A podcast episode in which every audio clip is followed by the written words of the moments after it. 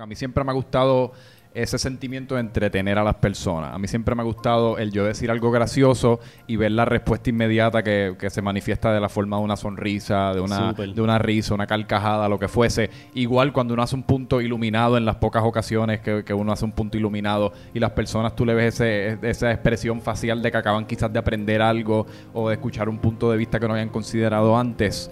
Pues eso a mí eso era casi como algo que yo tenía innato. Y yo de, de joven, pues empezaron a nacer las redes sociales, pero tampoco cuando yo era pequeño era algo que era súper prevalente y era un camino así como que uno podía convertir en un negocio, o que tú veías amistades tuyas que también tenían ese sueño, como los nenes de hoy día, que Sí. todos quieren ser youtuber. Eh, y la televisión es otra que yo le llamo la cajita mágica, que pues uno se cría viendo televisión, pero el, el uno casi como extender la mano y llegar al otro lado del televisor y ser una de las personas que está produciendo, creando el contenido, nunca lo veía posible. Súper. Así que yo creo que por eso yo nunca consideré esto como, un, como una vía posible o probable. Pero de mil en cien así como que empiezo a hacer un videíto cómico, una fotito cómica, como ya empiezo a transferir mi, mi interés y mi necesidad de entretener a otras personas a estas plataformas digitales versus que antes era estrictamente en persona con, con las personas que estaban en ese momento. Y es que, mano, a mí siempre me ha gustado este concepto de como uno ser libre y uno expresarse de la manera que uno quiera. Casi hasta cierto punto para mí como algo aspiracional. Y, y ser, la, como me dice mi papá, sea yo hoy la expresión máxima de mi ser.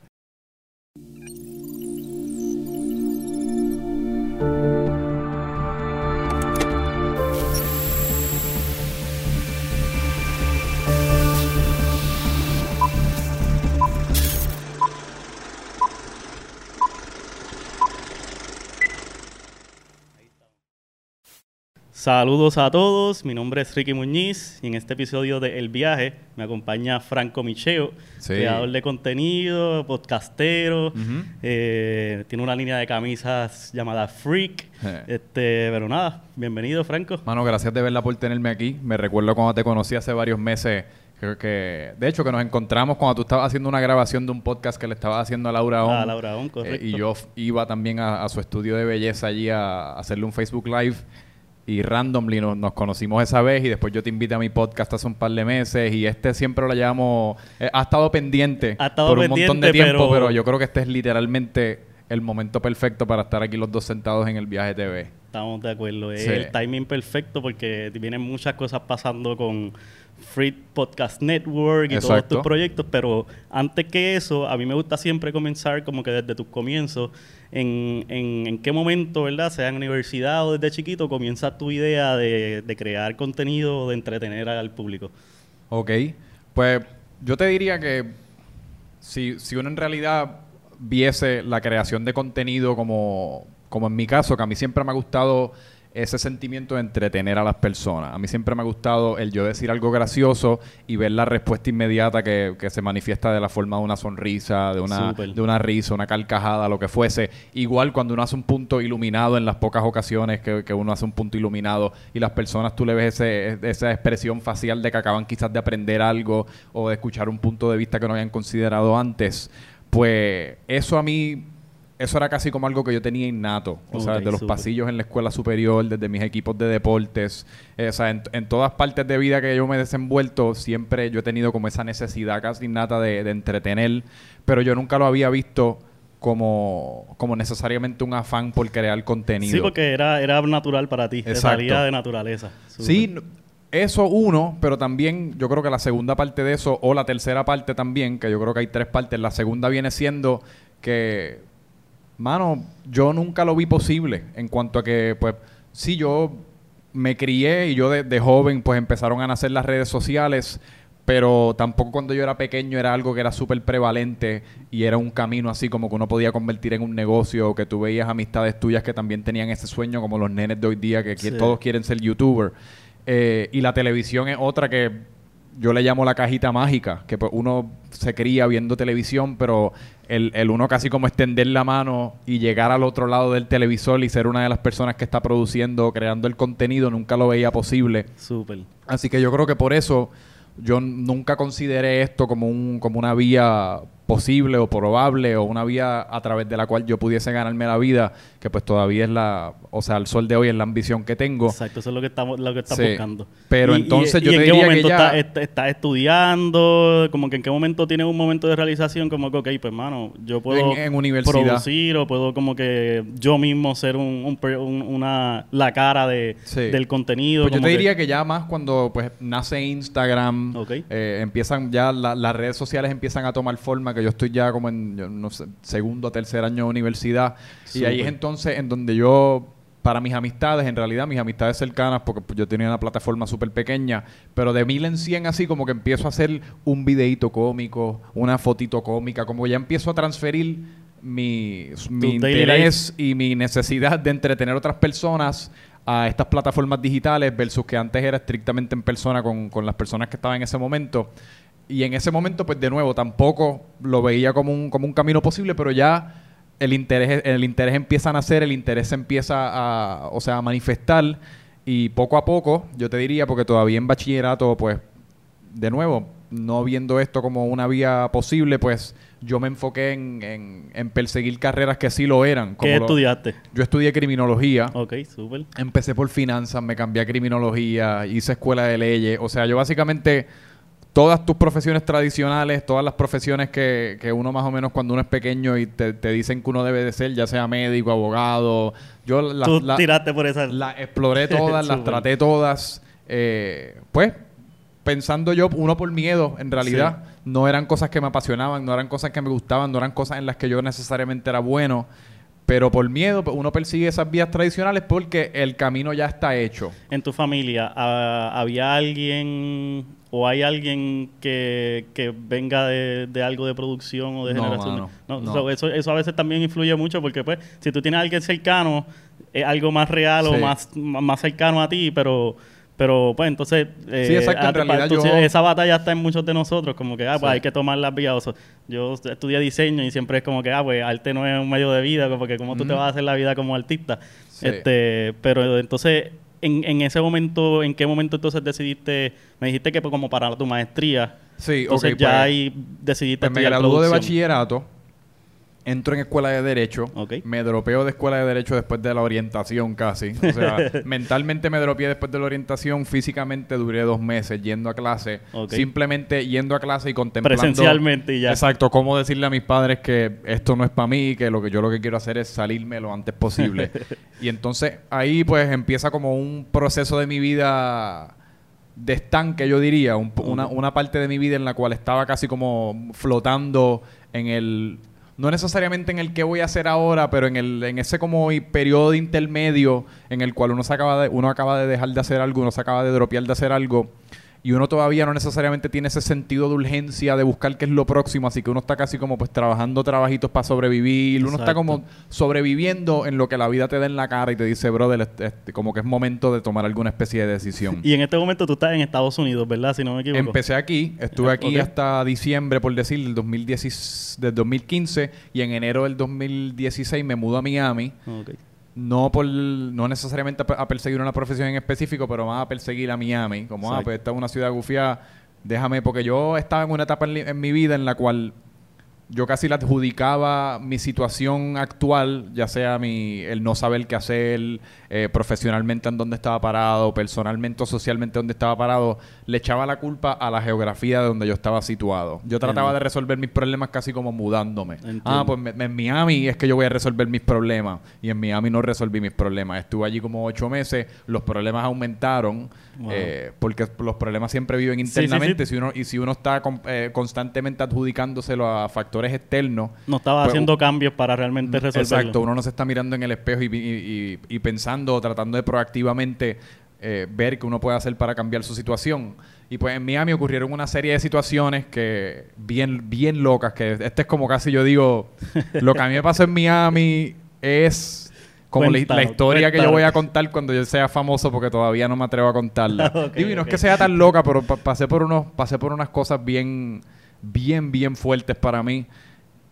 Y eso ocasionó, pues, por razones de que se me acabó el dinero, por razones de que ya literalmente me di contra la pared, literal y figurativamente me di, o sea, un mamellazo contra la pared y la pared me metió un mamellazo para atrás. pues me tuve que sentar con mis padres y fue como ese, ese momento que yo creo que todo el mundo tiene, que es como, ok, esto lo vamos a descifrar y lo vamos a descifrar ahora, cuáles son las opciones que tenemos, qué exactamente es lo que tú quieres hacer. Y ya en ese punto, habiendo vivido varios años persiguiendo lo que yo pensaba que la, la, la sociedad esperaba de mí, o persiguiendo el camino seguro, o persiguiendo el camino que ya estaba forjado, porque todas estas profesiones, pues tú vas, estudias cuatro años y pues sales, te coges un trabajo y ahí tú empiezas a crecer, tú empiezas a subir la escalera corporativa. Pero esto del contenido es súper incierto, porque pues, o lo creas tú solo, hoy día en realidad aquí uno no consigue trabajos en televisión o eso no, no, no son muy comunes y pues aquí uno puede estar años sin cobrar un centavo, así que son inciertos. Pero eso fue un momento en el que dije, lo cierto no está funcionando, Así que yo creo que es hora de por lo menos... Mano, vamos, a mí me gustan los, lo primero que yo, a la conclusión que yo aterricé, a mí me gustan los deportes y me gusta el entretenimiento. Super. ¿Qué podemos hacer? Pues originalmente yo decía, ah, pues déjame meterme en sport, hacer un MBA en Sports Business. ¿Para qué carajo me voy a meter a hacer un MBA? Ya vimos cómo tú resulte, como, o sea, los resultados que tuviste haciendo, estudiando negocio. Y en Google, en Google, buscando y buscando y buscando, encontré un programa de una maestría en Connecticut de la Universidad de Sacred Heart, que era específicamente en producción de sports media. Sports media and communications con un enfoque en broadcasting, en televisión. Eh, y eso fue como eso, fue como cuando uno encuentra, qué sé yo, el, frasco de, oro al final del arcoíris. Fue como, mano... Sí, y encuentras algo que te motiva como que a salir de ese de, ese estatus de, estar como que vagueando. No vagueando, sino como que flotando, como dijiste ahorita. Sí. A de momento, ok, encontraste una chispa que te motiva, dale, esto, por aquí nos vamos. Y no fue, exacto, no fue tanto que me motivó porque en el momento yo todavía tenía miedo, pero fue como, mano, por lo menos hay una universidad que lo creó en un programa de una maestría y si está en un programa de una maestría, pues porque hay salida. Exacto, hay salida. Y pues por lo menos a través de estas universidades, pues ellos crean esos programas y quieren que sus estudiantes vayan a tener trabajo. Y pues ese fue como el primer paso que di. Y ahí pues me mudé con Ético y empecé esa maestría en conjunto a la maestría conseguí un trabajo produciendo un programa de televisión que me pagaba la maestría. Genial. Eh, un programa de televisión que era en vivo todas las noches de 10 y media a 11 de, deporte. Y yo habiendo tenido, mano, yo nunca había cogido una cámara en mi vida, yo nunca había tocado un programa de edición, yo nunca había hecho nada Eso es interesante. actually de creación de contenido a nivel técnico. Yo si acaso cogí el teléfono como todo el mundo hace y me grababa en selfie o me tomaba una foto de selfie y ese era como mi, mi conocimiento técnico de, de crear contenido. Pero me entrevisté y parece que les gusté y eso acabó siendo en realidad mucho más que la maestría, o sea, la experiencia todas las noches teniendo que editar y todas las noches teniendo que pensar en cómo uno estructurar un programa a nivel de contenido y todas las noches pues haciéndolo. Porque teoría es otra cosa, mano. en teoría, mano, uno tiene que en verdad amarrarse los sí, hasta que te tengas que sentar al frente de la cámara o acostumbrarte a usar tu voz, decir lo que tú piensas, organizar tus pensamientos. Sí, sí, sí. ¿Y, ¿Y qué hacías en ese proyecto? ¿Estabas pues yo, era, el productor ejecutivo del programa, lo que le llaman el executive producer. Y pues básicamente yo estaba a cargo de la estructura de, uno, yo estaba a cargo pues, de generar o idear, mejor dicho, el contenido que íbamos a cubrir esa noche. Entiéndase por eso, pues mira, yo creo que estos son los juegos más importantes en el estado hoy. Los pues estos son los que vamos a cubrir. Tú vas a cubrir este, tú vas a cubrir aquel. Pues esto es lo que vamos a cubrir y este va a ser el contenido de esta noche. Y entonces después uno hace esa lista del contenido que uno quiere cubrir pues te toca estructurarlo. Estructurarlo en, en cuatro bloques. Está el bloque A, el bloque B, el bloque B, el bloque C y el bloque D. Y tú lo estructuras, obviamente, con tu mejor contenido al frente, porque tú quieres atraerle ¿Los bloques son las secciones de 15 minutos de la hora o algo así? O, Era un programa de media hora. De así media que hora. que el primer bloque siempre va a ser el más largo, pero entiéndase que el primer bloque se acaba cuando va a comercial. El segundo bloque empieza cuando regresa y se acaba cuando vuelves a comercial. Exacto. Y es así. Cuando, para los que han visto Sports Center o cualquiera de estos programas, pues, o las noticias, pues así es que funcionan. El A-block, el B-block eh, y pues esas eran, mis responsabilidades iniciales, pero después, eh, poco a poco me fueron dando libertad y empecé a salir en cámara y yo, yo empecé a salir y cubrir, a grabar juegos, editar los, o sea, los highlights y yo presentarlos en vivo, que yo salí como sobre 60 veces en vivo, que en vivo otro monstruo. Sí, me imagino, ¿te recuerdas de tu primera vez que saliste? Sí, sí, sí, sí, sí. Yo estaba, yo me recuerdo porque siempre por alguna razón el programa era a las 10 y media y por alguna razón como a las 10 y cuarto siempre que yo iba a salir en vivo me empezaba a dar como un malestar del estómago. o sea, de los nervios en realidad. Y uno como peiseando. Pero, gracias a Dios, por alguna razón extraña, yo siempre me he sentido súper cómodo, súper cómodo enfrente de una cámara. En- de, una, de una perspectiva súper extraña, me siento a veces más cómodo frente a una cámara así como estamos tú y yo ahora que fuera de cámara. Porque la cámara automáticamente crea una expectativa de que nosotros debemos estar haciendo eso. Esto que estamos haciendo aquí, disculpa. De. Nosotros debemos estar hablando de las cosas que, está- que estamos hablando. Te da licencia a tú hablar de ti mismo y tú hablar de tus proyectos y de tu, como estamos haciendo aquí, de tu historia.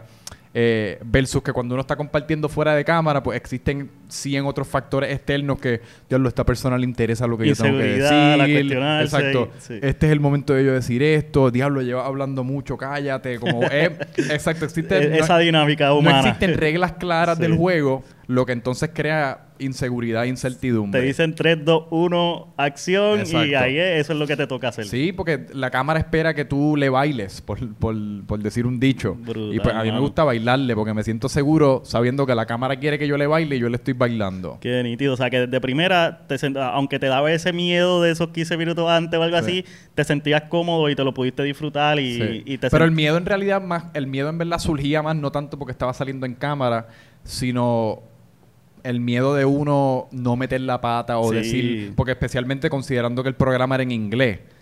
Y entonces es un programa Wow. de media hora que no es como que está- nosotros estamos aquí y nosotros podemos estar tres horas si Tienes nos que la gana. el contenido Allí tú tienes rapidito. un minuto porque por cada tres segundos que uno se pase puede alterar el resto del, del programa y entonces se convierte en un peo genial. que pues ser conciso y preciso la- en, en otro idioma, pero entonces presentarlo de una manera entretenida, con personalidad, pero que informe. Pues todos esos factores era como, pff, y uno así como Sí. planificándolo en el camerino de antemano, pero acabó siendo en verdad la mejor escuelita. Qué nítido, mano, Sí. qué nítido. Y entonces, eh, ahí hiciste, me dijiste como 60 apariciones en vivo y, Sí. y de ahí, ¿cómo entonces, o sea, no quiero hacer un salto muy rápido a, a- a que ahora tú estás haciendo tus podcasts, pero ¿verdad? ¿En, en qué momento entonces tú empiezas a, a ver la posibilidad de, de tú crear tu propio contenido? Como Ajá. que sí, porque me, me estuvo súper interesante que tú me dijiste que tú entras aquí y todavía tu, tu experiencia en la parte técnica de las cámaras y todas estas cosas pues era poca. Sí. So ahí fue una experiencia No es brutal. que es poca, no es que no es tanto que mi experiencia es poca, pero que no, yo no soy súper mega bueno en, en- en la parte técnica. Soy bueno, hago el trabajo, Exacto. sé más o menos manejarlo todo, pero no soy así un sobre destacado en, en- en la producción de la cámara. Sí, o pero a lo, a lo que iba es que en, en ese proyecto tuviste la- ambas experiencias de desarrollarte eh, y conocer la parte técnica, porque aunque tú no lo estabas trabajando, Sí. pues ves todo lo que está pasando y, y desarrollar la parte de, persona, de, de tu personalidad frente a las cámaras. Sí. Y como que en esa parte, como que a- en qué momento tú empiezas. A, a- a ver como que, bueno, yo, yo puedo hacer más proyectos de estos serios, o sea, como que yo sé que eh, más adelante tú empiezas tu primer podcast, francamente franco, ya cuando no, no, te en- mudas. embuste. Yo ahorita te dije eso, y- pero me acabo de recordar de Ok, algo. Yo en importante. Connecticut empecé un podcast de deportes en inglés, solo. Ok, eso, ese es tu primer paso a generar tu propio De hecho, contenido. con este micrófono que está aquí, para los Brutal. que están viendo el podcast visualmente, eh, si bien Un micrófono con aquí- una estética clásica, blue. Sí, pero esto es un micrófono de esto, un condenser que lo recoge todo. Yo me recuerdo que para Navidad del 2017, eh, eh, mi jefe allá del programa nos regaló, o por lo menos me regaló a mí y, la- y otra muchacha que di- ella dirigía el programa, técnico y todo eso, nos regaló un gift card de 100 pesos de Amazon. Y en ese momento yo dije, me compré esto, este micrófono de nuevo, con esos 100 pesos.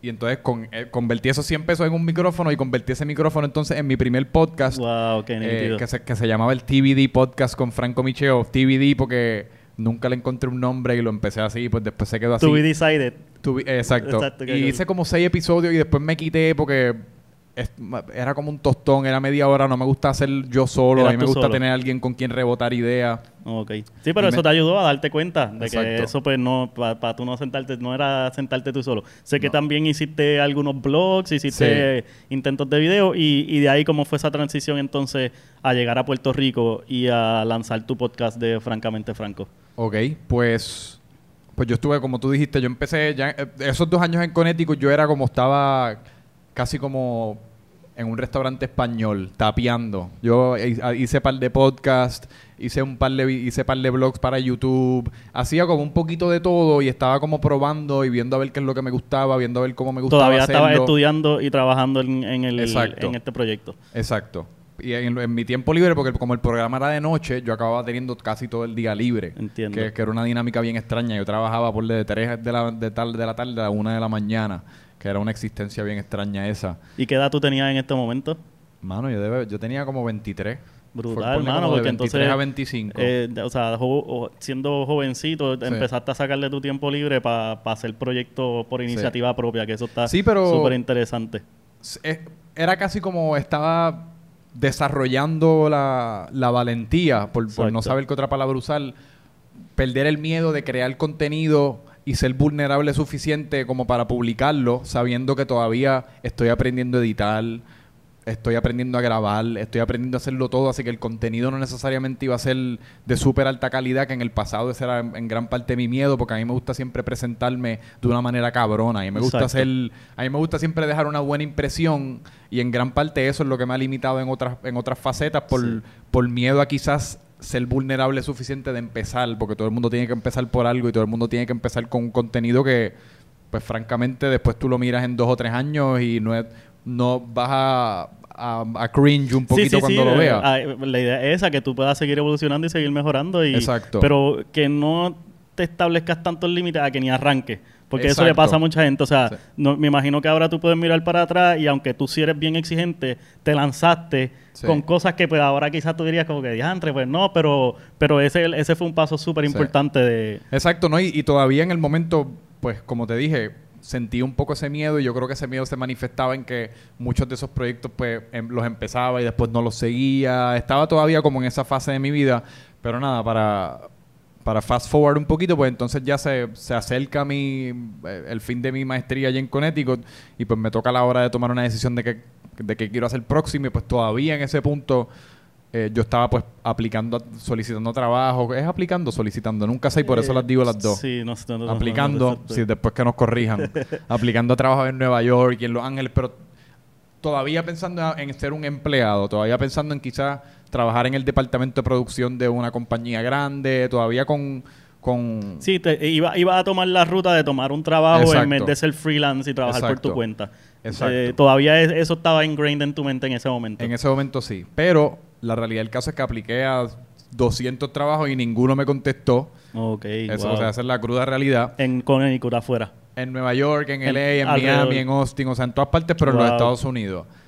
Y, y, pues en eso literalmente llega el fin de, de, mi maestría y vengo, antes de mudarme de regreso a Puerto Rico, vengo en un periodo de vacaciones, que estaba aquí mi hermano, estaba mi hermana, fue como uno de esos, esos momentos raros que está como toda la familia, digo, uno, uno de esos momentos raros, una vez ya uno es mayor, que pues todo el mundo está haciendo lo suyo. Exacto. Que estaba como toda la familia de regreso, de regreso aquí, estuve dos semanas en Puerto Rico y ese para mí, ese fue el momento. Esas dos semanas aquí en Puerto Rico fue el momento en donde a mí se me prendieron como 800, bombillas.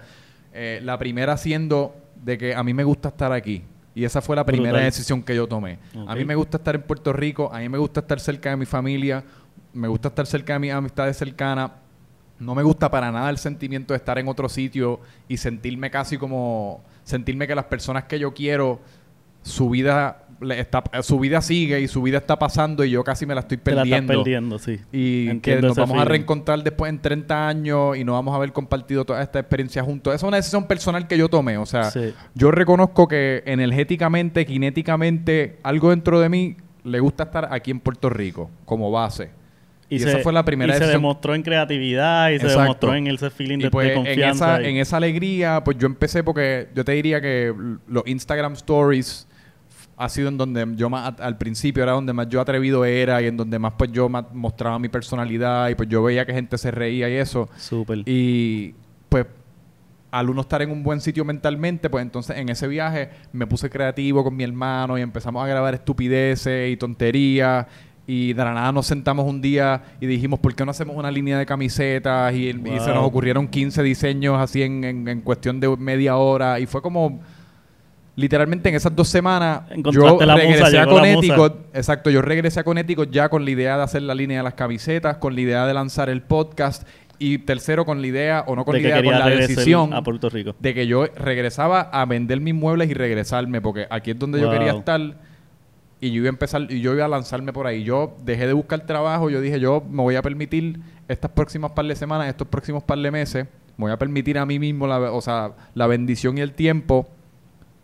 Y gracias a Dios estoy en una situación en la cual pues puedo regresar y quedarme, o sea, quedarme en mi casa, o sea, las circunstancias han sido bien favorables conmigo. Sí, pero que una de las cosas clave, el, el puertorriqueño y el latino es bien familiar y Sí. algo que, pues hay una cosa, yo pienso que pues quizás de- eh, definitivamente yo siento lo mismo, estar en Puerto Rico para mí es algo que es súper importante, pero también el tener el apoyo directo de tus familiares, que nosotros tenemos familiares que enseñan ese, ese cariño Sí. y ese apoyo, eso hace una diferencia brutal más cuando uno está tomando una ruta de un proyecto creativo que, Sí. que requiere mucha dedicación y, y, y en verdad mantener tu norte que no es fácil a veces. No, y el otro día yo estaba escuchando a, a Will Smith, todos sabemos quién es Will Smith, Sí. el, el superactor este, que era mi actor favorito de chiquito, y él estaba, en un- yo creo que en un video de YouTube, y él estaba hablando con su hijo y con su familia, y estaban todos explicando en dónde, o sea, en qué partes del mundo, porque él estaba diciendo que él en Miami, por alguna razón,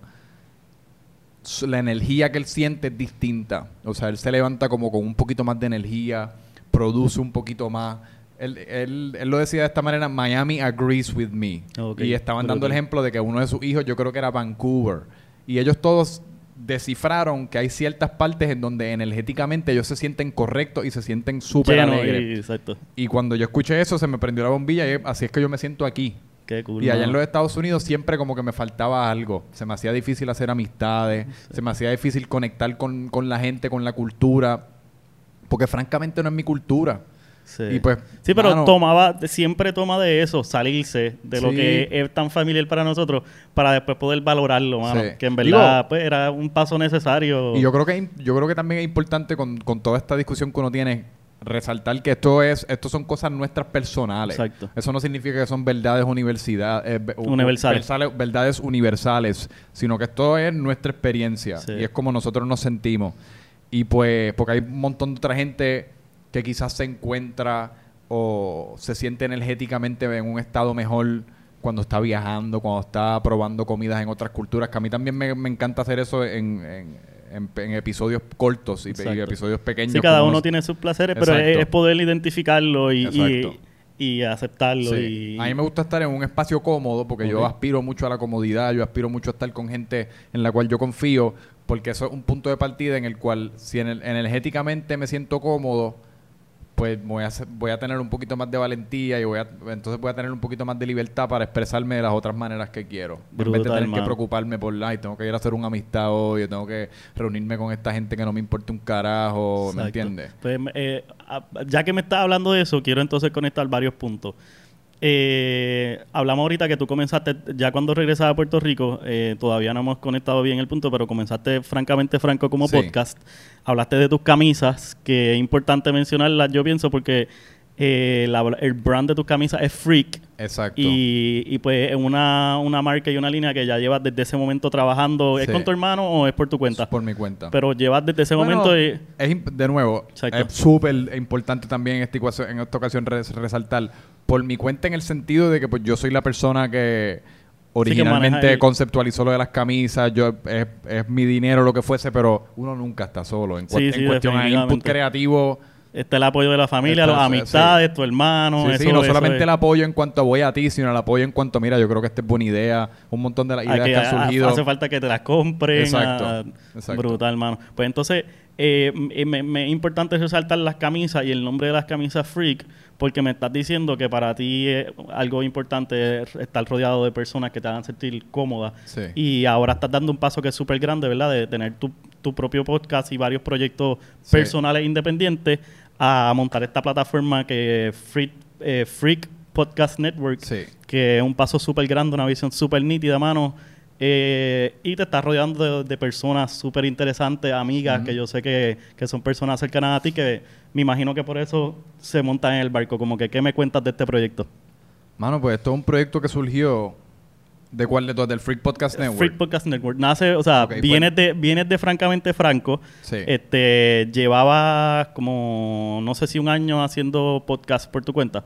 Va, sí, hice 50 episodios Brutal. a través de un periodo de, yo no sé, como 8 o 9 meses, yo te diría. Y estos En- son entrevistas. Sí, Exacto. entre, a mí me gusta llamarle conversaciones, por eso de uno llamarle conversaciones, ¿me entiendes? Y no entrevista y uno sentirse que uno está conversando. Pero sí, obviamente tiene un elemento súper enorme Uno a uno, entrevista. y era- y era Exacto. uno a uno. Y el Y- punto de partida viene siendo el invitado, como estamos haciendo ahora, que el punto de partida, pues, soy yo y mi experiencia, pues, en Exacto. mi caso es el mismo. Y pues de ahí, si surge cualquier otra tangente o cualquier otra conversación, Uno la pues, acepta. la entretenemos. Exacto.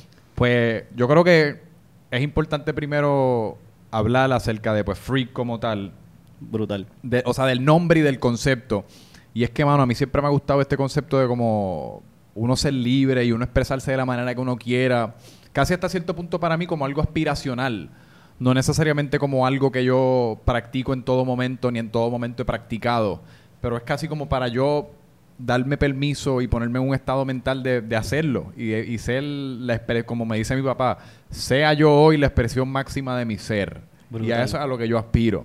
Y pues de ahí nace Freak, como cami- y con las dos E, claro, cabe mencionar que Freak con dos E, haciendo el énfasis en free, de libre. De libre Eh, y terminando con K. Exacto. Y mi nombre Franco significa libre, para ponerle un lazo a- para que todo venga full circle. Interesante, Eh, qué cool. porque con todas con todos estos pursuits que yo estoy haciendo, o sea, que ya sea el podcast network, ya sea las camisas, ya sea cualquier cosa creativa que yo estoy haciendo, yo no aspiro a, cre- a crear un imperio necesariamente e- monetario, aunque obviamente todos queremos hacer dinero, pero yo siempre mis metas siempre han sido lograr la libertad, o sea, que las 24 horas del día sean mías, yo trabajar para mí, o crear mi propia empresa, mi propio mundo, mi propia energía en el cual yo no tenga que tomar órdenes de nadie, o sea, yo quiero ser verdaderamente libre. Exacto. Y pues de ahí en parte también nace Free con por lo de expresarse y todo eso. Qué nítido, mano. Y pues nacen las camisas y me gustó un montón. eh, siempre me ha gustado un montón Freak y lo que representa. Y pues nace francamente Franco. Y francamente Franco, pues. Yo soy así como un poquito. Yo soy un poquito aloquillado en el sentido de que yo hago las cosas y aunque no necesariamente sea el momento correcto de haber cogido este estudio en cuanto al crecimiento del podcast, pues yo dije, ¿sabes qué? Déjame cogerlo, mano. Déjame Sí. manifestar esta mierda. Y yo, casi como por, por mi propia energía y por mis propios pantalones, hacerle creer a, hacerle creer a todo el mundo que esta es la cosa más enorme del mundo y quizás se convierte en la cosa más enorme del mundo. Sí. Pero económicamente y todo fue un reto. Y pues cogí el estudio inicialmente aquí, que estamos grabando en Freak Studios. Inicialmente lo cogí nada más para Francamente Franco. Y pues quería revivir mi otro podcast que yo hacía que se llama La Resaca. Ok.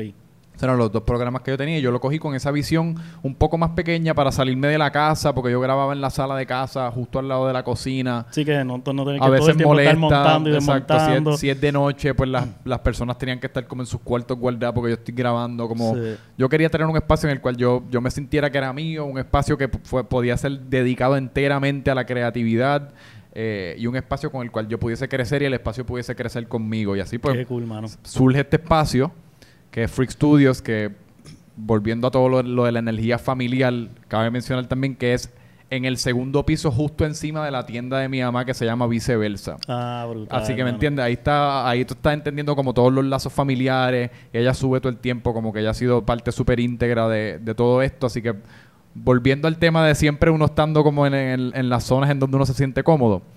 Y pues a raíz de desarrollar el espacio, que ha sido, mano, yo te digo, la posiblemente la cosa más, más retante que yo he hecho en mi vida y el proyecto al cual yo le he dedicado lo más de mí, pero... Sí, ambicioso, 100. es un, proceso, un proyecto Eh, sí, ambicioso am- desde el principio y todavía no has contado lo que después, Sí. a lo que evoluciona. Exacto. Y pues obviamente como todo, uno hace las cosas y uno nunca espera que va a ser quizás tan difícil o tan costoso o tan o tan o consumir tanto de tu tiempo como acaba consumiendo, costando o siendo. Exacto. Pero pues sí, lo ha sido y mientras yo fui preparando el espacio para mis dos programas, le fui viendo el potencial al espacio y arreglábamos una cosa y se nos ocurrían tres ideas para otras cosas. Y en todo ese transcurso, yo siempre, que yo soy bien, volviendo a que tú fue el Free Podcast Network, que cuenta con, con podcast por Balbi Brignoni, mi amiga, Bianca Montoya, mi amiga, Paula Landrón, mi amiga, eh, y otros programas en los cuales yo salgo, pues relacionándome con personas como esa y simultáneamente desarrollando este espacio, yo siempre, como en la parte de atrás de mi mente, estaba buscando en maneras de colaborar con ellas. Genial. Porque toda conversación que tenemos es estimulante, todas las cosas que ellas hacen individualmente me encantan. O sea, son personas que personifican el espíritu de freak. Exactamente. Eh, y pues yo siempre estaba y, y lo hablábamos, y si hacemos esto, y si colaboramos en una camisa, y si, o sea, estábamos constantemente, es como unas relaciones que uno tiene que la mayor parte del tiempo uno está discutiendo ideas, uno está pues Sí, como viviendo en un espacio explosiones creativo, creativas explosiones creativas, Sí. exacto. Y pues también la admiro un montón, son personas que han creado unas plataformas brutales para ellas mismas y lo han hecho a, o sea, sudor y pulmón, mano, porque las tres trabajan bien, bien duro y hacen otras cosas que no solamente eso. Eh, y pues un día estaba sentado en casa, así por la noche ya, de- después de otro día más. Eh, y, y di- y digo así en voz alta, lo primero que se me ocurre, hermano, y si yo, o sea, casi como para crear un espacio colectivo, y si creo como un podcast network. Y ahí mismo dije, coño, me encantaría hacer un podcast con Barbie, me encantaría hacer un podcast con Bianca, me encantaría hacer un podcast con Paula. Sí, cada una ha estado invitada en Exacto, tu eh, podcast exacto. anterior. Francamente, Franco, ya ellas habían sido invitadas. Sí. So, ya esa colaboración había empezado y en la calle continuaba. Sí. Ahora se engranó con un espacio creativo. Y, y pues también, que yo estoy aquí casi como persiguiendo mis pensamientos, yo, yo valoro un montón, volviendo a lo que te dije, de cada vez que interactúo con cada una de ellas, yo ap- aprendo algo, se me ocurre algo, discutimos algo, alguna idea, aunque sea una microidea o aunque sea un microconcepto, un micropunto con el que uno se queda. Y esa semillita posiblemente se pudiese convertir en algo, pero siempre surge una de esas cuando interactúo con cada una de ellas. Qué y pues yo dije, puñeta, ¿por qué carajo? Ya lo ahí dije dos malas palabras. ¿se puede hablar? Tranquilo, puedes hablar malo, sí. Eh, eh, ¿por qué siéntete carajo libre, uno- siéntete libre, ¿por tranquilo. qué, por qué uno o, o las personas en general, que es casi como un instinto que tenemos, lo queremos hacer siempre como solo? Y queremos, ah, esta idea es mía, yo la quiero desarrollar solo y la quiero proteger y quiero ser celoso con ella y quiero que estrictamente sea mía y la gente la reconozca de esa manera. Pero en verdad, para mí, no hay espacio menos estimulante que cuando uno está en un cuarto así, mirando la pared y tratando de desarrollar una idea por su cuenta. Sí. Versus que cuando uno lo hace en un proceso colaborativo, mano, tú tienes la idea inicial, otra persona le echa agua y esa flor crece un poco, la otra persona viene y le echa abono y boom, Sí, la nada tienes una veces. orquídea. Sí, brutal, mano. Y pues eso es lo que yo también quería crear con eso, romper casi como con la manera tradicional de, de hacer las cosas aquí en Puerto Rico y en el mundo en, en realidad, por no achacarle siempre como, como uno, como uno tiende no, a no hacer las cosas a Puerto a Rico eh, de uno tra- tratar de hacer las cosas solo y yo estoy haciendo una apuesta a que nosotros en conjunto vamos a poder crecer individualmente mucho más de lo que hubiésemos podido crecer si lo estuviésemos haciendo cada uno por su, individualmente. Y no solamente vamos a crecer individualmente, sino vamos a crecer como colectivo porque todos y todas somos personalidades y espíritus que machamos juntos, o sea, Sí, sí, concuerdan. No, no exacto, es forzado, con- no es con- forzado. concordamos Eh, Así que pues esa es la apuesta que yo estoy haciendo con todos estos programas y, y en verdad pues yo creo que lo más importante de todo es que son tres muchachas y mi tío también Ángel que participa de- del Podcast Network. Son personas con Exacto, un vamos a montón de personalidad. Eh, Barbie Brignoni, que tiene... Tenemos el podcast de In Real Barbie Life. in Real Life con Barbie Brignoni. Tenemos The Unusuals con Bianca Montoya. Tenemos The Deep Lifestyle Podcast con Paula Landrón. Tenemos Perdona mi ignorancia con, Con mi Franco. tío Ángel Rodger y conmigo. Tenemos Exacto. La Resaca con Adriana Rivera y conmigo. Y tenemos Francamente Fran- Franco, que es el mío con el que empecé. Genial. Que Así que ahí hay un total poco, de seis programas. un poco de contenido de todo tipo. Sí, hay... La si te- si te resaca quieres es reír de, o si quieres de los domingos, el palabras. el hangover. Eh, Paula con el deep lifestyle es de, de su estado emocional, Salud física, ejercicio, exacto, salud, salud física física, y mental. Este, Bianca de personalidades inusuales y especiales. Y, de arte y todo ese tipo de cosas. Y entonces Barbie pues ofrece pues moda, todo lo que es social media, el blogging, todo ese mundo que pues todos mano. vemos, pero no necesariamente entendemos toda la ciencia que existe detrás, que existe un montón de ciencia Sí. detrás de pues ser una blogger y los algoritmos sí, todo, y, y las todo, modas todo- y el todas estas styling. cosas, aunque uno piense que son sencillas, eh, todo tiene lo- mucho trabajo detrás de eso. Uno puede decir que pues generar quizá un proyecto de podcast es sencillo, pero no es, no es fácil. No. Tiene mucho equipo, Bueno, en preparación, relaciones públicas, todo tiene detrás una plataforma que, que una persona a veces lo puede hacer, sí, es, correcto, pero en colectivo se va a prestar a que lleguen a más gente, a que las ideas crezcan, a que se desarrollen, a que colaboren más y, Sí. mano, no, en verdad, lo, lo No, es que hay muchos factores porque el acto de crear un podcast no es uno tan complicado. O sea, yo me puedo, yo me puedo sentar aquí con un voice memo en mi teléfono Sí. y yo puedo eh, hacer así eh, en un voice memo por una hora y en teoría tengo un podcast que puedo distribuir. Sí. Pero es como tú dices, todos esos otros factores. Uno, que es el más importante, cómo uno genera contenido que es interesante Sí. que agarra a la gente, que la gente quiere escuchar. Eso es algo que yo todavía no necesariamente tengo la respuesta hacia eso. Estamos tratando. Todo el mundo la está Y es súper incierta porque es una respuesta que depende del consumidor que tú le estés tratando de llegar. Es es- tiene un montón de Pero, factores. pero eso, eso nace de algo que yo pienso que usted, tú tienes de- desde el comienzo bien establecido, que, que tú trabajas en eso, yo sé que tú trabajas en, en, en MOA con esto, o sea, eh, en branding, el branding que ustedes tienen, o sea, cada uno de sus podcasts, Sí, es bien ya- importante. Ya, está bien establecido, no, no está grabando una eh, tu voz por grabar, sino ya tú tienes un norte, tienes una gente que tú sabes que le quieres llegar y con todo este network entonces está amplificando porque cada uno un, un podcast o cada uno de estos programas pues está catering o ofreciéndole algo diferente a una generación, Sí. a un tipo de persona o para situaciones como la, la situación eh, particular que estamos pasando política en Puerto Rico con el de ¿cómo es que se llama ese? El- Perdona mi ignorancia. Perdona mi ignorancia, que ese, eso otro, el branding, ese, el nombre Sí. ya de por sí está ahí. O sea, eso es algo que uno es como que, perdona mi ignorancia, y tirar la pregunta. O sea, eh, No, que- no, y es, es, ese- es como todo esto, pues son casi como líneas de defensa que uno tiene, o líneas de ofensa, por no decir defensa, porque en este Exacto. caso estamos en la ofensiva. Y pues esa es la primera. El, el uno hacer como un artesita cool, el uno tener un nombre catchy, el uno Sí. tener un concepto que llama la atención. Eso es lo primero que la gente va a ver. Antes de que escuchen ese primer episodio, lo primero, con lo primero que van a interactuar es con el arte, con la descripción del podcast, con las personas envueltas. O sea que eso es casi como tu primera línea de defensa. Sí. Y pues entonces después viene el contenido y ejecutarlo y todo ese tipo de cosas. Pero que viene siendo súper importante y es eh, casi como volviendo a lo de por qué cogí el estudio. Eh, a mí me gusta hacer las cosas así como en grande, a mí me gusta hacer las cosas bien, a mí me gusta hacer las cosas, aunque sean un poco, esto ahora mismo es un riesgo cabrón. Sí, o sea, sí, aquí sí. yo he casi como Te apostado, de lleno. yo he apostado casi como todo lo que yo tengo, o sea, esto es no solamente mi bebé, mi proyecto, o sea, yo le estoy dedicando toda energía mental que yo tengo, todo espacio mental de, de pensamiento, de creatividad, se lo estoy dedicando a esto. Pero yo quiero, mano, yo quiero que, que- sea algo que, que- engendre una respuesta en cuanto a que, wow, que, que gufiado está el set, o que, que bien se escuche el audio, que, que gufiado está, como sea, que todo esté on point. Mano, por pues, no saber cómo mejor decirlo. Pues yo te puedo decir, es mi primera visita, mano, y el estudio está espectacular, las Sí. facilidades, el audio que tiene. Ya yo he visto algunos de tus podcasts de los nuevos, porque Sí, los sí. viejos los he visto.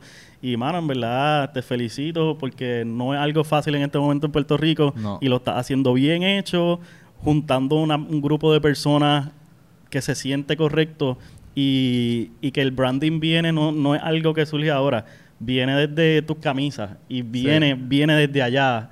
Una, una representación de tu personalidad. Y de- Exacto. Yo creo que eso es lo más Y de lo que tú importante. estás agarrando y como que aquí es como una evolución de todas esas cosas. Desde que comienzas con freak con las camisas, aquí junta a los freaks. Sí, y, exacto. Y, en- y es bien importante el apoyo.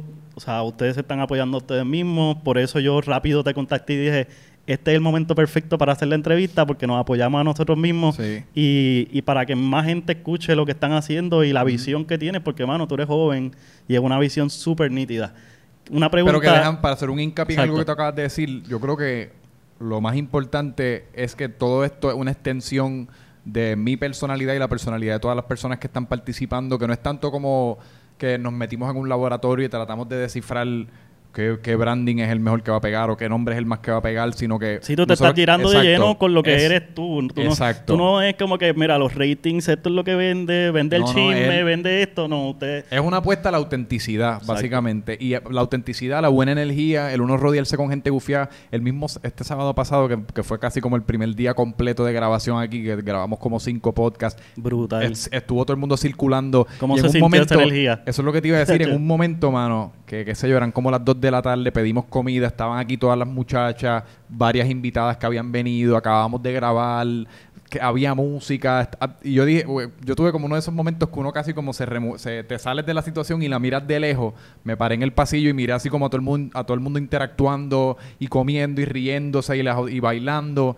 Y yo dije, mano, es- esto literalmente. Esto es lo que yo vi. Esto es, esto es fucking vida. Olvídate de. O sea, olvídate del, del, del podcast como tal o lo que fuese. El hecho de que nosotros estamos compartiendo este momento aquí ahora mismo Qué cool. estuvo, pero Mágico. Yo estuve aquí como 13 horas y se se sintieron como 3 por lo mucho que me lo gocé y por la... es- eh, para de ser trabajo porque lo están haciendo porque les gusta y porque Sí. es lo que nace de, de tu corazón, mano. Sí, sí, Qué sí. cool, loco, en verdad. Me, me encanta escuchar eso porque pues ese es el primer día de muchos, esperemos. Este, quería preguntarte, Ajá. ¿qué, ¿qué cosas o qué proyectos? Yo, yo sé que tú, eh, hemos hablado de esto antes, tú escuchas Joe Rogan o por momentos escuchas más que esto. Sí. Eh, quizás Chente también, pero ¿qué proyectos quizás te funcionaron de referencia o te inspiraron, más que nada la, la palabra que quiero utilizar, Sí. a, a tirarte este paso? Que de momento un día pues te vino la musa de como que, pues no, no es mi estudio, va a ser un estudio un- para un podcast network, pero tiene algo que te, que te inspiró, como que en ese momento te dijiste como que, wow, esto está pasando. Mano, yo, yo te diría que uno, uno siempre tiene como varias inspiraciones y, y cada inspiración como inspira una partecita de lo que uno está haciendo. Pues a nivel de programa, a mí me gusta, yo te diría que los, los que yo escucho así constantemente, a mí me gusta un montón el de Joe Rogan, que lo hemos Ok. hablado. Que tiene un Eh, estudio exacto. espectacular. Me gusta eh, uno que se llama The Bill Simmons Podcast, que hace más como de deportes y él toca en, entrevistas en ocasiones. Eh, obviamente, pues aquí a nivel local, Chente lo admiro y, y- y un montón de su contenido me gusta un montón también. Así que yo te diría que el de Bill Simmons, él tiene una compañía que se llama The Ringer. Ok. Ellos tienen un podcast network. Yo consumo muchos de los podcasts de ese podcast network y yo veo como los podcasts interactúan uno con el otro y cómo utilizan el talento interno para crear todo este contenido y entonces casi como guiar tráfico de uno al otro y del este a este y pues y crear una simbiosis y una y, a- y algo súper cohesive que están haciendo.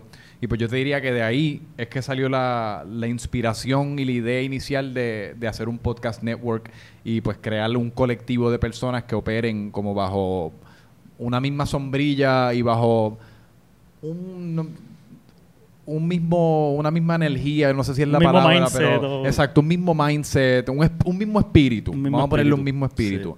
Sí. Le- te tomó, yo sé que todas las muchachas, yo las conozco a cada uno, o sea, a Barbie es la menos que cono- la- no la conozco yo personalmente, pero sigo sus proyectos.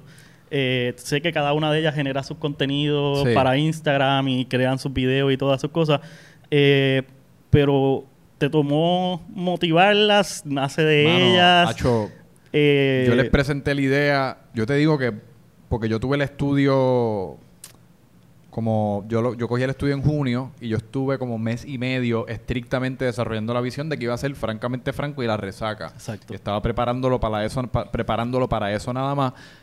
Y esta idea me surge como a mitad, a mediados de julio, finales de julio, se las presento y un mes después ya estamos aquí con los primeros episodios disponibles, ¿me entiendes? cool, que así de rápido, o sea, yo casi no acabé la oración y ellas ya estaban, o sea, ellas creyeron en ¿Qué hay el hacer? proyecto de lleno. Y yo creo que hasta cierto punto también nace, que es algo súper bonito como de, no solamente que ellas ve- le ven el mérito al proyecto, ven, ven la oportunidad de ellas mismas pues diversificar su contenido, como darse a conocer en un contexto un poco distinto, pues porque a veces cuando tú eres artista o eres blogger o, o eres podcastero o lo que fuese, la gente pues conoce una parte de ti o conoce pues lo que, lo que, lo que tú le presentas dentro de ese campo. Y pues yo también parte de lo que les dije es que yo creo que, dada la personalidad cabrona que las tres tienen, Exacto. esto es una oportunidad de profundizar, esto es una oportunidad de que las personas pues conozcan un poquito más en detalle de quién tú eres y quién es la persona detrás de la página de Instagram o del blog o de, Sí, o de la clase de, ejercicio. Yo ayer me encontré a Bianca y ella me dijo como que, mano, es es bien loco porque el haber aparecido en tu podcast, en Francamente Franco, Sí. y, en, y en una entrevista conmigo, Sí. ella ahí es que ella realiza como que, o sea, yo me puedo sentar a hablar y hay gente que está dispuesta a escuchar esto. Claro. Y eso está súper nítido y el hecho de que tú, o sea, aunque no hayas tenido que meter como que em- em, pasar mucho tiempo motivándola porque ya ellas estaban ready, Sí. pero el, el que abran la puerta y, y como que, mano, vamos a hacer esto, yo tengo este conocimiento técnico, vamos Digo, a hacerlo, y- y ustedes fue, son un- voces. fue también un proceso bien gufiado pues, porque, porque por más que sea, pues uno flota la idea o tú le flotas la idea, vamos a hacer un podcast y está todo el mundo súper motivado y chihi chija y toda la, y toda la vaina, pero pues después en- Hay que diseñar el proyecto. Exacto, sí, hay que conceptualizarlo, hay que diseñar el proceso, el proyecto, cuál es el nombre, que son cosas que suenan tontas, pero nombrar algo es, la- eh, es, es lo más angustia que me da a mí tener que freaking ponerle un nombre a algo. Es- Sí. Uno puede estar días así mirando el techo pensando en, y este nombre, y el otro. Eso solamente lo saben los que han hecho un brand o han hecho un Sí. proyecto que han pasado Y- por ese proyecto. Y pues todo eso es un proceso, eh, abrir los canales, escribir la descripción, cosas súper sencillas, escoger los muebles, Sí. cómo tú, qué, qué visión tú tienes para el set, o sea, que fueron detallitos, pero el, el hecho de que todo el mundo estaba súper motivado, tenemos un group message, o sea, es algo, estamos todo el mundo en la misma página y pues gracias a eso fue que el... pro- te digo que yo estuve mes y medio desarrollando este set básicamente y un poquito de la resaca. Y después wow. en el otro mes, de, de finales de julio a finales de agosto, desarrollamos seis podcasts, hicimos seis sets. Fue Sí, casi ahí- como para mí lo- mismo, para mí mismo. Yo estaba en un periodo también con, con, el, con el estudio y con todo, que ya uno, uno cae como en un LOL, como en una... Otro- todo como en solo un otra ritmo. vez, y sí. pues, ah, hoy hago este poquito, el otro día hago este poquito, pero uno cae como... No sé, como uno, no- uno cae en un punto que se te va un poquito el sentido de urgencia. Sí. Y yo te diría que este proyecto fue lo que me, me, como me restauró el vigor y me restauró la energía y estoy casi como más pompeado para mis propios podcasts ahora que estoy colaborando en este proyecto de lo que estaba antes de que todo se diera. Qué bueno, mano, ¿no? Y Sí. en verdad es bien importante porque ahorita estábamos hablando de que tú, tu primer podcast, te dieron un gift card de Amazon, compraste tu, primer- tu Sí. primer micrófono y empiezas a grabar tu audio. Sí. Eh, por el, las muchachas entrar, aunque ellas ya tienen su, su plataforma y obviamente ellas también hubieran sido exigentes con el tipo de contenido, No lo tienen son. el beneficio de que entran, que ya tú tienes la experiencia y, y, y pueden entonces em, eh, tener la visión de tener un set en Ujú. particular de primera, o sea, que le ayuda al brand, que está Sí. súper nítido, o sea, de primera están empezando con algo que va a ser estándar en el proyecto Sí. y súper creativo, o sea, cada uno de los proyectos tienen que visitarlo porque No, no, cada y- y uno tiene su dices, particularidad. Ellas todas, o sea... Inclu- todo, el- incluyendo todo el que, tu- llega- el- todo el el- que obtiene éxito, todo el que está haciendo las cosas gufiado, todo el que uno reconoce que está haciendo algo que uno admira, como en el caso de ellas, de ellas tres, eh, pues, mano, pues claramente le ponen una atención a detalle y pues le ponen, tienen un elemento de creatividad y están súper Sí. pendientes a las cosas que quizás uno a veces no está pendiente de y por eso pues ellas son Sí, pero tú estás bien pendiente de los detalles. Este es el set de Francamente Franco y Exacto. está bien cabrón. Sí, sí, y, sí. El, y el set de Perdona mi ignorancia, mano, está brutal. Nos faltan libros, si alguien tiene libros por ahí que quiere ah, donar. bueno, exacto. Donaciones de libros de Donaciones de historia, de, libros leyes, para los diferentes temas. Pero, mano, tienen, tienen sets brutales y... Auspiciados por viceversa los sets. Inter- La tienda de abajo, importante, importante mencionar, eh, que pueden preguntar por ello y, Sí, y- sí, sí, y pero em, contactar. de hecho es, es algo cool porque la- un montón de los muebles que tú ves en los sets están a la venta. Ok. Que literalmente si alguien nos escribe, mira, Va a haber que cambiar me el gusta set. la silla de Barbie, pues se vendió. O, sea, la bien. pu- o sea que la Eh, puedes comprar, es es mi punto. Súper, ah, pues pregunten. Sí. Pero sí, así el, el proyecto va a estar en constante evolución, mano. Súper nítido.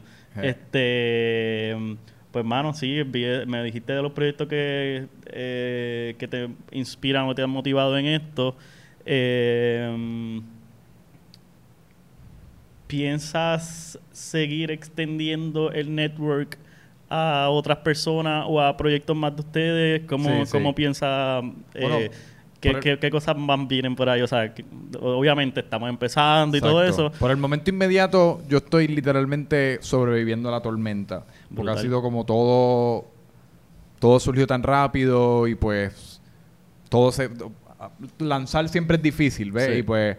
Se, graba, se grabaron el todos primer los, primeros mano. episodios, todos los grabamos así como súper corridos y pues la edición fue súper corrida y uno bregando con el anuncio en Instagram de mira esto es lo que está pasando, mezclada con la edición, mezclada con abrirle los canales y asegurarse que todo esté funcionando. Eh, o sea se que está por momento- distribuyendo eh, en, en pl- aplicaciones de podcast, Sí. se está distribuyendo en Facebook y algunos en, Y YouTube. Todos en YouTube. Todo en YouTube también. Sí. Pues en Facebook, todos viven bajo la página de Freak Media. O sea, en Facebook creamos ese colectivo. En YouTube cada podcast tiene su propio canal.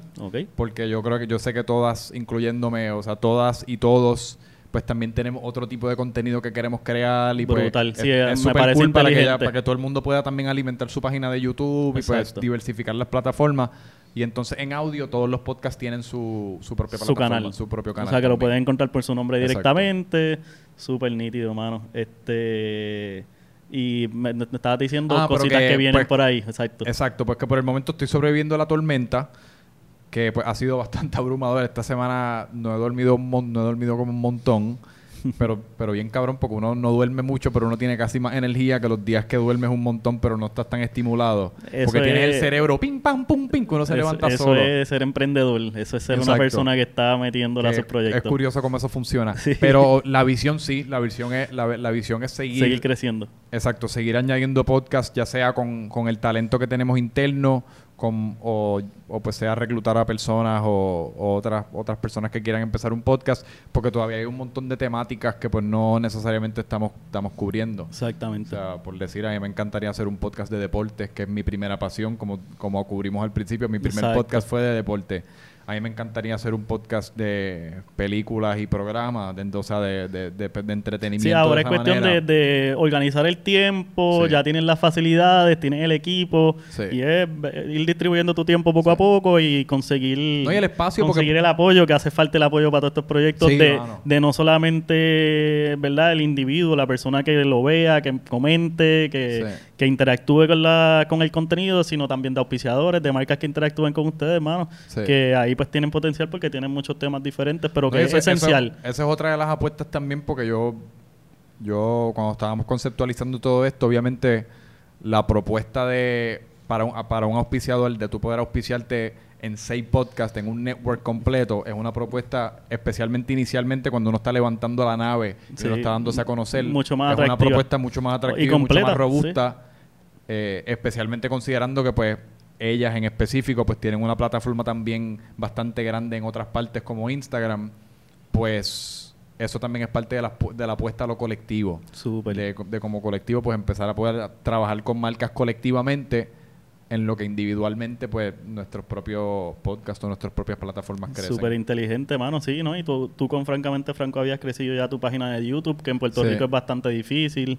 O sea, Súper. eh, eso es poquito a poco, Sí, día a día, otra- cada, que- cada contenido, cada día que uno pasa de trabajo, Eh. él aporta al crecimiento gradual de esto. y Sí, en Puerto Rico también hay un periodo que, que es, ya que nosotros sobrevivimos la, so- la, la etapa de lanzamiento, pues entonces ahora entramos en la etapa entonces de educación y en la etapa de awareness, porque en Puerto Rico todavía no existe tanto una cultura de escuchar en podcast formato audio, no, no existe tanto una cultura de escuchar podcast en YouTube. En YouTube, Puerto sí. Rico todavía yo, yo te diría que es mayormente Facebook o, o Sí. mayormente Instagram. Sí, YouTube están los nenes, están bien Exacto. pegados y ahora pues Que están no es todo... necesariamente nuestro, no es Sí. nuestra demográfica. Exacto, nosotros- ahora está en nosotros educar al, al público como que, mira, está disponible en todo esto, cuáles son las ventajas de, de una plataforma versus la otra, Exacto. este, ¿cómo, a ti te, cómo tú prefieres consumir el contenido en Yo. general? Sí.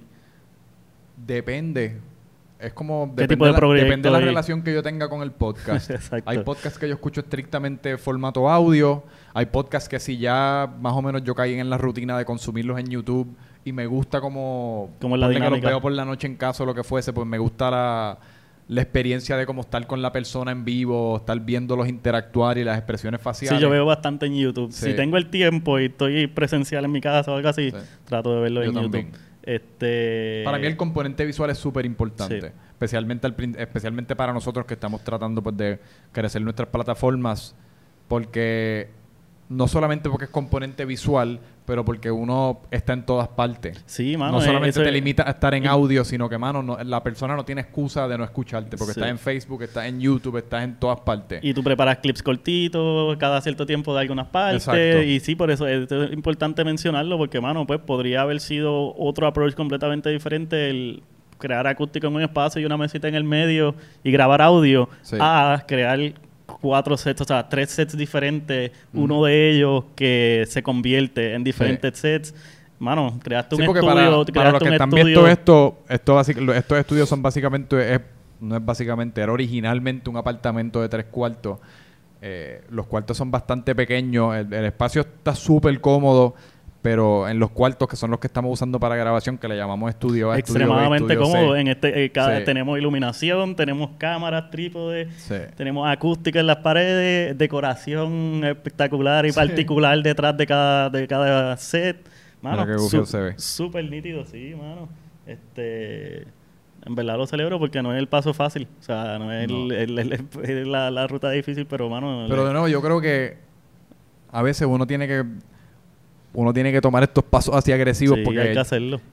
y es curioso porque yo no digo, no, no, no lo quiero framear de, de manera de que uno está haciendo creer algo que uno no es o lo que fuese, pero hay veces que de la, uno, de la manera que uno se presente es de la manera que la persona te consume.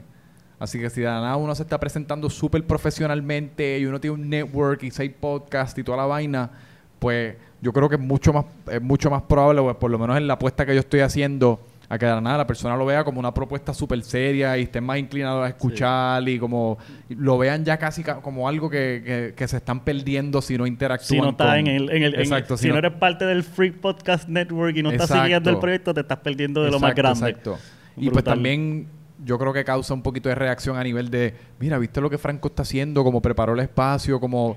Es, es- es hasta cierto punto también un punto de mercadeo Sí. eh, en el cual pues causa reacciones y pues la, la reacción usualmente causa conversación Sí. y pues eso, eso es como que lo que estamos tratando de lograr en parte también. Brutal, hermano, brutal, ¿no? En verdad, sí, yo llevaba las expectativas y te escribía cada cierto Sí, tiempo viendo lo que estabas No, mano, haciendo. verdad. Y estamos aquí en la primera semana de ya lo- de los podcasts, en verdad, que fue como que yo llegué como que, wow, mano, lo lanzaron, qué bueno, en verdad. Sí. A mí me gusta, a mí mi proyecto es celebrar la gente que está haciendo cosas No, loco, positivas y, y yo te tengo que decir, porque ya después de una hora yo hablando estrictamente de mí, que se siente brutal, me encanta hablar de mí.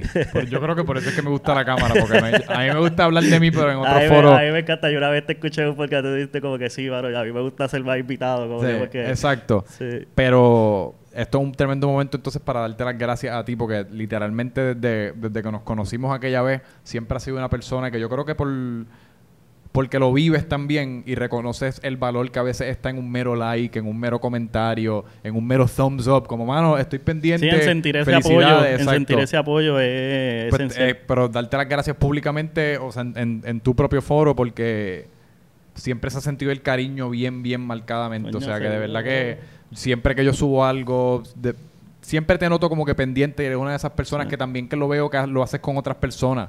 O Sí. sea, que, que eso está súper gufiado porque hasta cierto punto...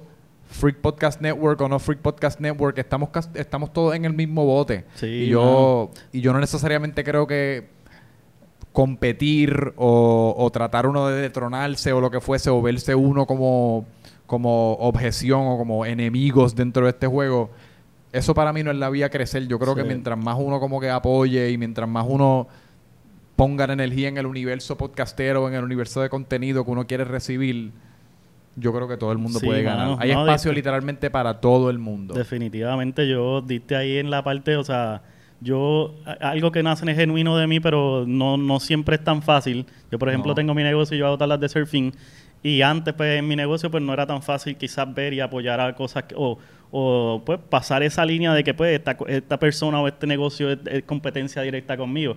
Pero tan pronto uno, yo empiezo a hacer contenido y empiezo a observar, tengo la oportunidad de viajar afuera de Puerto Rico y regresar igual que tú, empiezo a ver cosas y me doy cuenta que, mano, a veces en Puerto Rico estamos tan cerca uno de los otros Sí. que competimos mucho y, y no solamente por el hecho de yo eh, hacer contenido, como que, mano, a mí me nace genuinamente, yo veo tus podcasts y las cosas que me gustan e interactúo y en respuesta también a cuando hago interac- a, empezar a hacer contenido, mano, sentir ese apoyo es algo súper importante en el diario vivir de tu familia, en tus decisiones diarias, en un proyecto creativo, en, en todo, en un, en un Sí. proyecto económico, en todas las cosas, sentir ese apoyo ahí de los amigos, de la familia, de personas que tú no conoces, es súper importante.